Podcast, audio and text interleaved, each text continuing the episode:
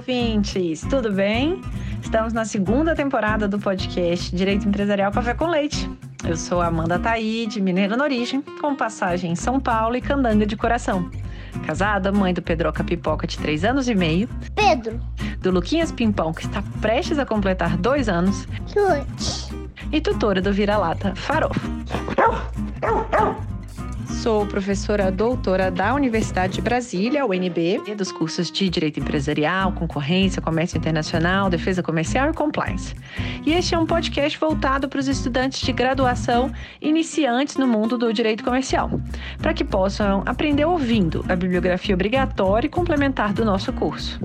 Ou seja, o nosso podcast não é temático, mas sim orientado pela produção acadêmica. Ou seja, eu convidarei os próprios autores ou comentaristas dos artigos acadêmicos, capítulos ou trechos de livros essenciais para a compreensão do direito empresarial no Brasil, para que os alunos da graduação em direito possam, assim, conhecer e se apaixonar pelos principais autores do direito privado no nosso país.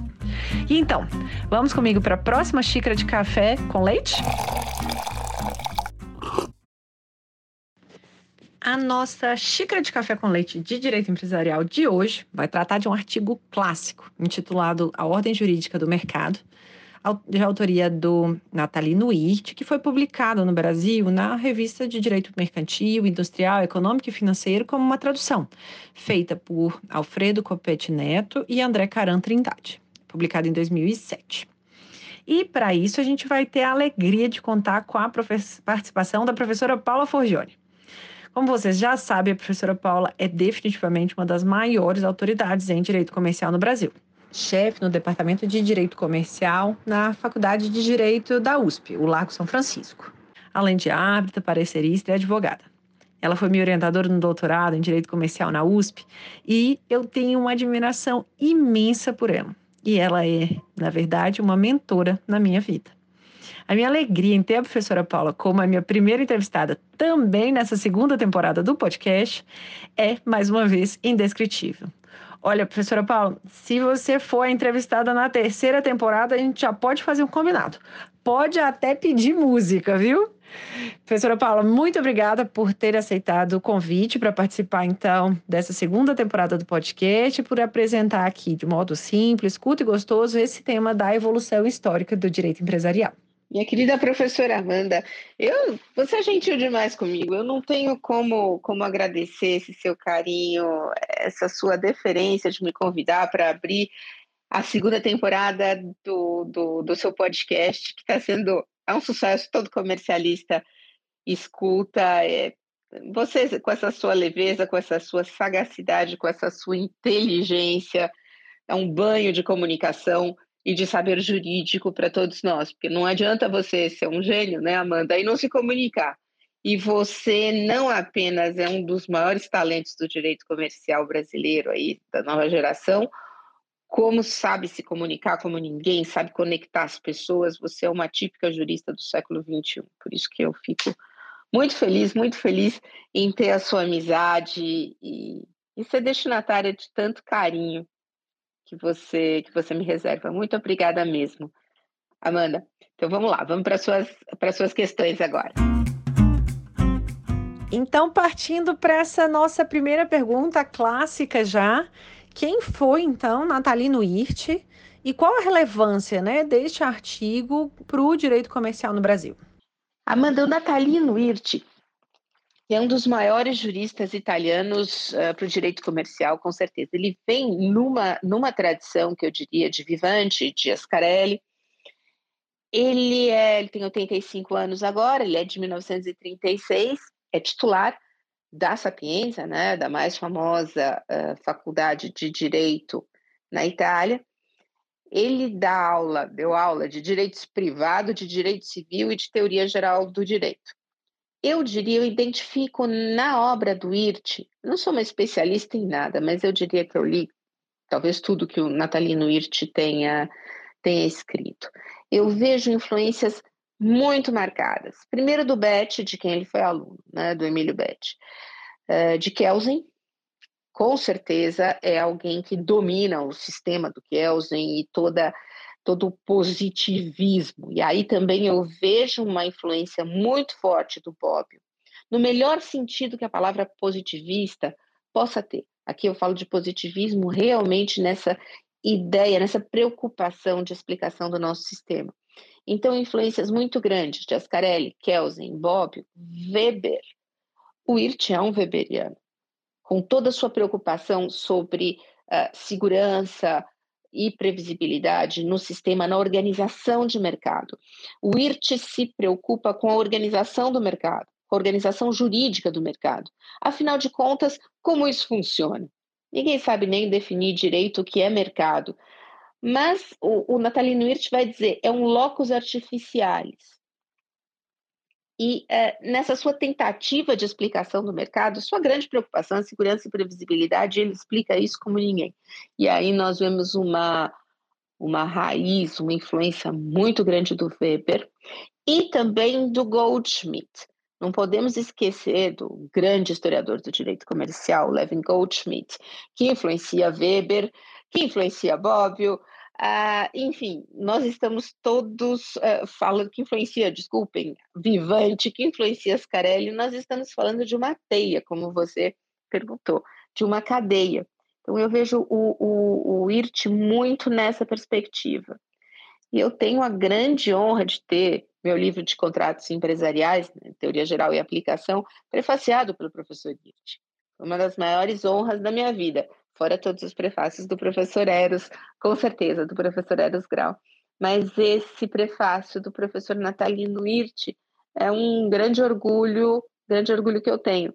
E ele influencia muitos juristas brasileiros. Ele teve tem um diálogo muito intenso com o professor Eros Grau, que é meu orientador e que acaba influenciando todo o meu pensamento de uma maneira muito marcada. E eu acredito que também o seu, né, Amanda?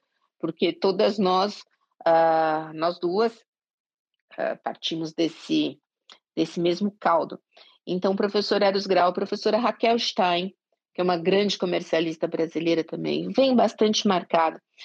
Eu digo uh, marcas mais profundas de formatação do pensamento.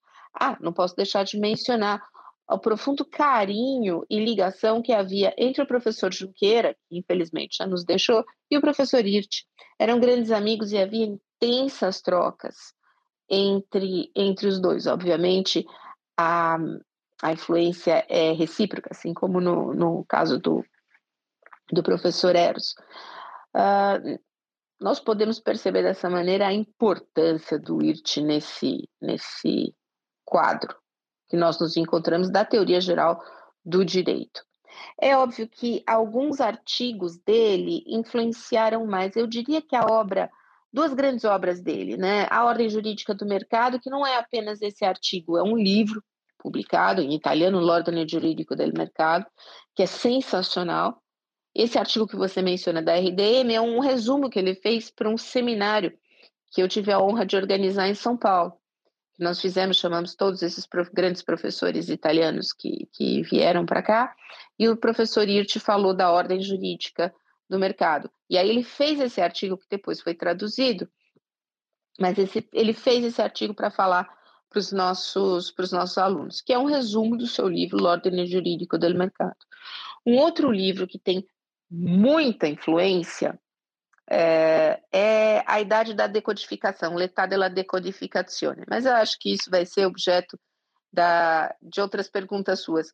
Porque eu, quando você perguntou né, sobre a influência do IRT, eu digo da influência da obra do IRT. Agora, esses textos pontuais dele eh, também influenciaram muito, são muito, são muito referidos. Mas eu tenho certeza que você já vai perguntar sobre isso também. Então, partindo agora para o conteúdo né, desse artigo, como que você resumiria esse trabalho do Natalino Irte de modo que os nossos alunos da graduação né, possam entender os principais argumentos sobre o que seria essa chamada ordem jurídica do mercado. Amanda, eu, eu resumiria da seguinte maneira: a grande preocupação do professor Irte nessa ideia de ordem jurídica do mercado é falar que o mercado é comprovar que o mercado não é, é uma obra espontânea, uma coisa natural. Ele é uma construção e ele é uma construção jurídica. Ele é um locus artificialis. O Eros adotou uh, essa terminologia também. É um locus artificialis, ou seja, não existe mercado sem direito. E isso é bastante claro, porque você só pode ter mercado se você tiver trocas. Para você ter mercado, você precisa ter contratos e você precisa ter execução desses contratos, e você precisa ter propriedade, você precisa ter a circulação, que se dá através dos contratos. Então, sem propriedade e sem contrato, você não tem mercado. E propriedade e contrato são assegurados pelo ordenamento jurídico, e mais, pelo ordenamento jurídico estatal. Isso é uma coisa que causa arrepios aos liberais de cátedra, como chamam, ou como chama o professor Hirt. Ou seja, numa linha, por exemplo, chicaguiana, não, o mercado está aí, é isso, o mercado existe sem o direito, é uma coisa natural. Ele diz: não, o mercado é feito por escolhas. Não existe mercado sem direito. Então, o mercado é feito por escolhas políticas. Eu iria além eh, e colocaria numa frase: o direito formata o mercado, na medida em que o direito admite aquilo que pode ou não pode ser feito, mediante o controle da licitude do objeto dos contratos. Veja bem que isso é bóbio puro, isso é bete puro. Só que o IRT vai além e se preocupa em responder ou fazer um contraponto a essa visão extremamente eh, neoliberal que por vezes uh, nos, uh, nos arrebata, vamos falar assim, né? por vezes se dissemina é, de forma bastante marcada a partir dos, dos, anos, dos anos 80. Então, é um contraponto teórico muito forte, muito fácil de ser explicado, mas muito forte, é, que ele coloca a toda essa, essa corrente hard, vamos falar assim, é, radical da análise econômica do direito, como se houvesse mercado sem direito. Não há. Veja, ninguém nega as leis econômicas, Hirt não nega as leis econômicas, mas ele diz é o direito que vai a determinar o que deve ou não deve ser admitido. Por exemplo, não pode comprar e vender seres humanos. Você não pode comprar e vender criancinhas ou parent rights. Ah, você não pode fazer isso. O direito proíbe esse tipo de esse tipo de comércio. Você não pode comprar e vender órgãos. É bom ou não é? Não sei, mas você não pode fazer isso. São escolhas políticas. Então, autonomia privada, veja que visão positivista, né? autonomia, no melhor sentido da palavra, autonomia privada é determinada pelas regras cogentes do nosso ordenamento. A partir do momento em que isso ocorre, você não pode conceber e não consegue conceber um direito que prescinda do um mercado que prescinda do direito estatal. Eu daria um exemplo. É, muitos professores respeitadíssimos de direito é, internacional, por vezes dizem que o direito internacional é um direito que prescinde do direito estatal. Eu diria o seguinte: imagine, e o exemplo seria a lex mercatória aplicada por uma corte arbitral. Perfeitamente. Só que se você tiver que executar aquela sentença arbitral, você terá que se valer do aparato estatal, porque existe o monopólio da força. Então, você terá que se submeter às regras daquele ordenamento jurídico. O que acontece é que os ordenamentos estatais dão espaço à autonomia privada. E nisso o mercado pode florescer. E lembre-se, o mercado traz riqueza, a circulação da riqueza gera riqueza, a produção gera riqueza. Isso tudo se dá no âmbito do mercado. Então, também o IRT refuta o outro extremo, ah, tudo no Estado, dentro do Estado, aquela visão fascista. Não, o mercado é importante, o IRT tem um viés liberal, óbvio, o mercado é importante. O mercado é importante para o desenvolvimento.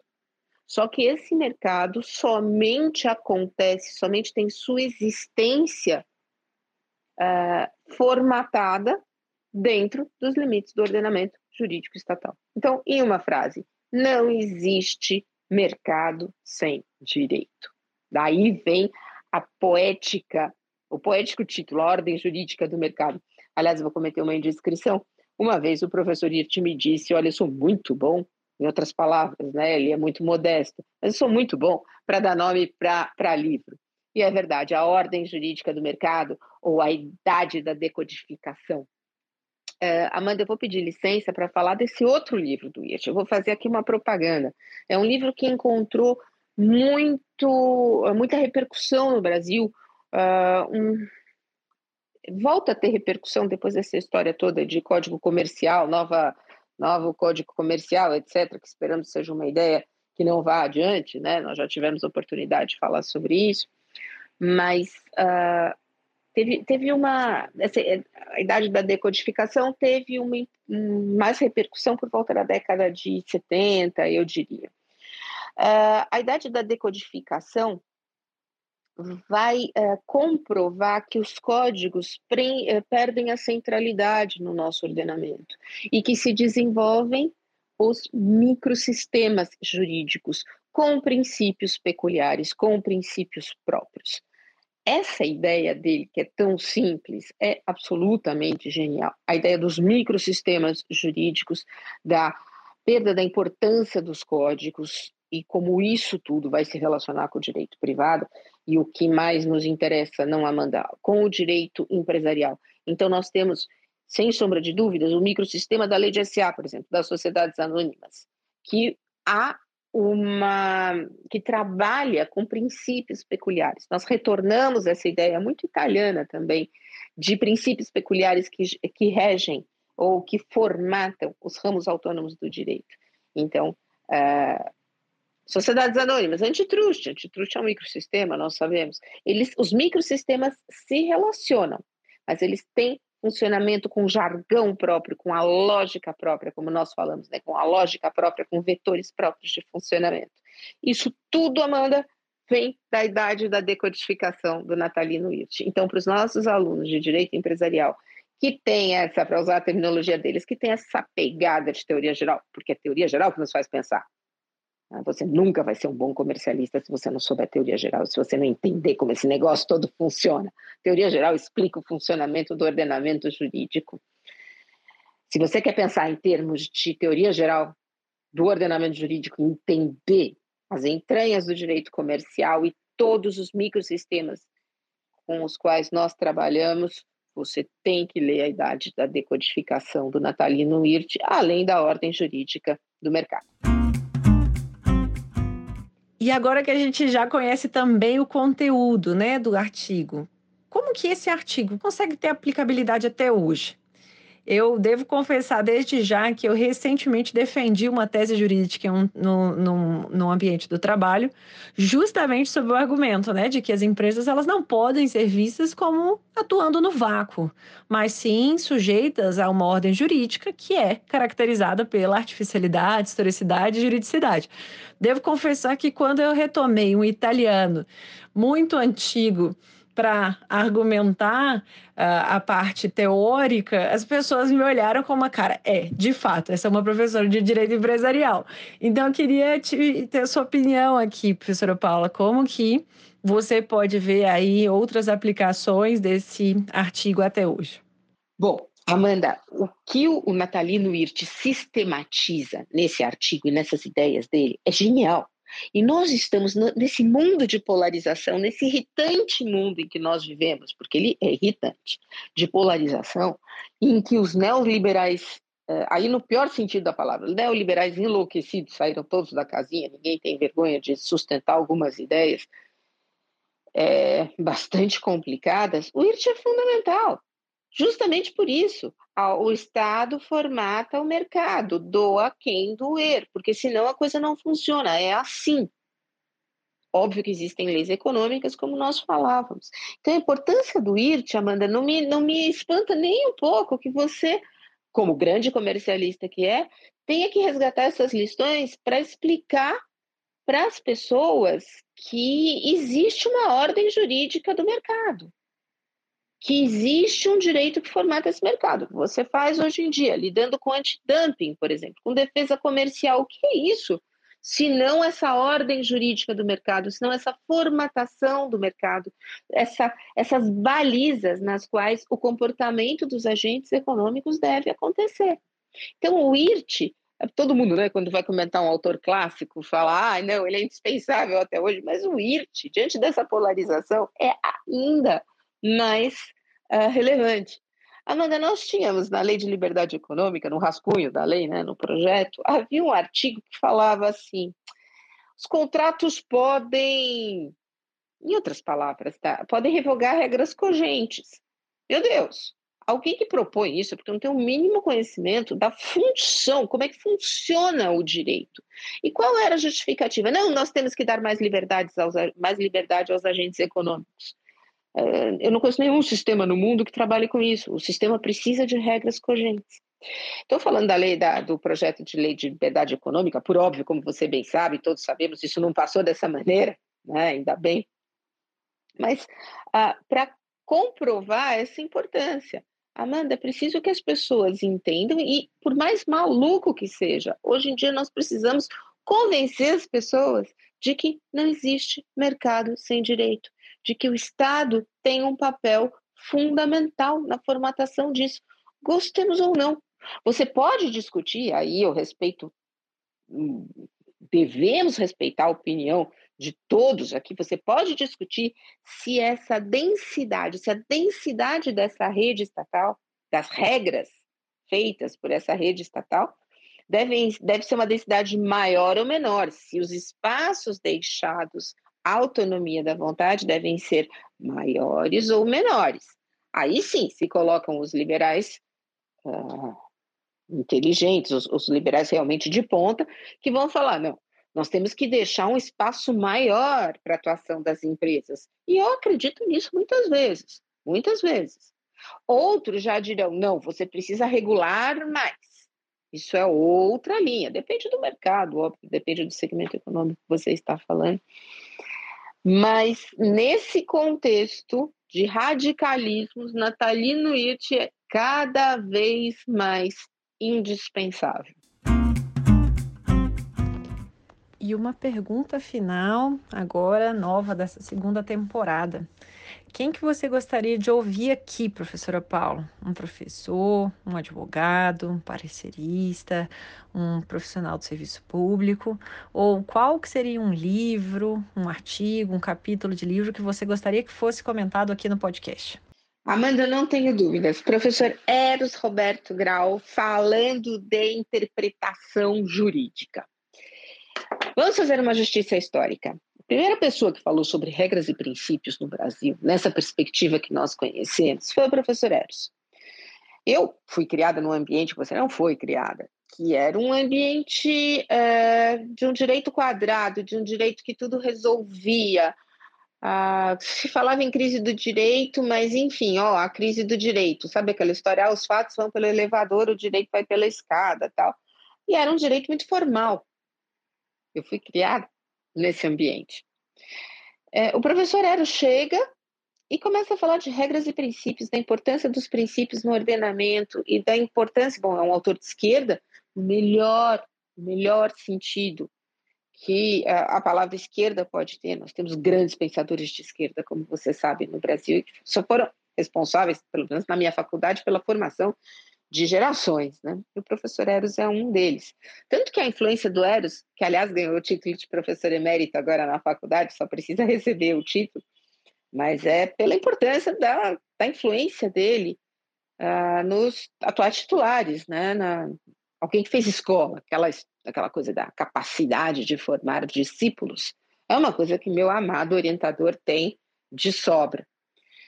Aliás, eu sou uma daquelas exceções, você também, né? Todo mundo gosta de brigar com o orientador? Não. Meu orientador, eu continuo achando meu orientador o máximo. E justiça histórica seja feita, foi ele que começou com essa história. Foi ele que começou com toda essa teoria no Brasil.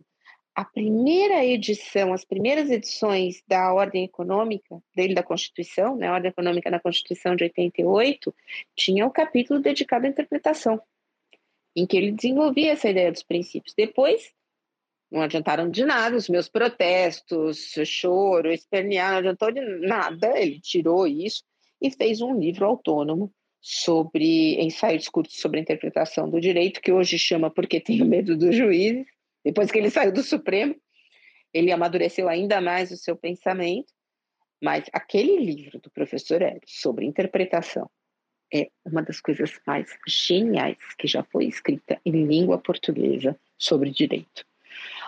Numa época em que não se falava de interpretação, desafio vocês a encontrarem bons livros de interpretação jurídica na década de, a partir da década de 50, 60, uma, outra, uma outra coisa que se fazia, não se dava importância à interpretação jurídica. Isso me espantava desde os tempos da faculdade. Falava, como é que ninguém me ensina a interpretar? E não se ensinava mesmo. E o Eros começa esse movimento, que depois, óbvio, como tudo que é pendular, fica totalmente exagerado, não por culpa do Eros, e aí a gente sabe o que acaba acontecendo com essa história dos princípios, que é uma insegurança, uma imprevisibilidade absurdas no direito. Os princípios são fundamentais, mas eles têm nos causado muito, muitos problemas. Basta ver o que tem acontecido às vezes no Supremo Tribunal Federal, ministros dando decisões com opostas, usando os mesmos princípios, ou dizendo que usam os mesmos princípios. Então, o Eros nessa nova, na evolução do seu pensamento, muito, muito preocupado com a questão da segurança e da previsibilidade. Vejam como ele conversa com o IRT, né, nessa questão da segurança e da pre previsibilidade. Começa com o IRT, conversa com Weber, enfim, e ele faz uma, pela primeira vez, eu diria, em língua portuguesa, um trabalho muito sério sobre interpretação que não seja uma coisa mecânica, porque também os livros que havia antes eram mecânicos sobre interpretação. Né? Brocardos, como faz, por exemplo, Carlos Maximiliano, que é espetacular, é antigo. Mas é um livro mecânico, é um livro de brocardos, de explicação de mecanismos de brocardos, que é fantástico, mas não é o que o Eros faz. O Eros pega nas entranhas da interpretação. E já um jurista experiente. É uma coisa fenomenal. E é uma injustiça, porque hoje se fala de interpretação, não se fala com, com do professor Eros, ou não se fala tanto do professor Eros, quando foi o professor Eros que começou essa brincadeira toda. Estou sendo injusta, se fala dele sim. Ah, porque tem medo dos juízes, enfim, como eu disse, é o segmento do ensaio discurso de interpretação do direito, tá? Sei que edição, vende como pão quente. Então, mas é que eu acho que ele merecia, não, não deveria haver uma palestra sobre interpretação jurídica nesse país que não se falasse do professor Eros Grau. E depois é um livro gostoso de ler, fácil, é realmente fácil, fácil de ler, né? É um livro com uma densidade muito forte, mas é fácil. O Eros escreve, o professor Eros escreve muito, muito, muito bem. É, gostoso ler o que ele, o que ele escreve. Então, Amanda, eu não tenho dúvida. Se você está nessa vibe do Natalino Irte, o caminho natural, já que nós também não podemos mais entrevistar a Bob, o Beth, esses autores, é chamar o professor Eves, com certeza. Bom, eu acho que é isso então. Professora Paula, muito obrigada pela sua presença, que deu aí o pontapé inicial mais uma vez na nossa segunda temporada. Amanda, minha querida, eu que agradeço a oportunidade de falar do professor Irte, de expor algumas ideias aqui, de poder colaborar nessa sua, nessa nossa luta, né, de formação dos novos comercialistas do país. Muito obrigada, Amanda, e parabéns pelo seu trabalho. Você sabe que eu sou uma grande fã sua, da sua pessoa, né, como ser humano, que é uma moça espetacular, uma mãe profissional, são um exemplo para essas moças todas, Amanda, com certeza, e para esses moços também. De novo, como eu disse no, no início aqui da nossa conversa, uh, um exemplo do que é uma jurista de ponta no século XXI. Trabalha, sabe do que está falando, tem uma profundidade teórica muito grande. Você é um orgulho para todos nós, Amanda, e é um, realmente um prazer poder conviver com você e com essa sua energia, moça. Muito obrigada, realmente. Por hoje é só, então a nossa xícara de café com leite deliciosa começou muito bem tomada, de um modo aí gostoso, como se a gente estivesse tomando um café da manhã com a professora Paula Forgiani. Muito obrigada. Até a próxima, professora. Até a próxima, ouvintes.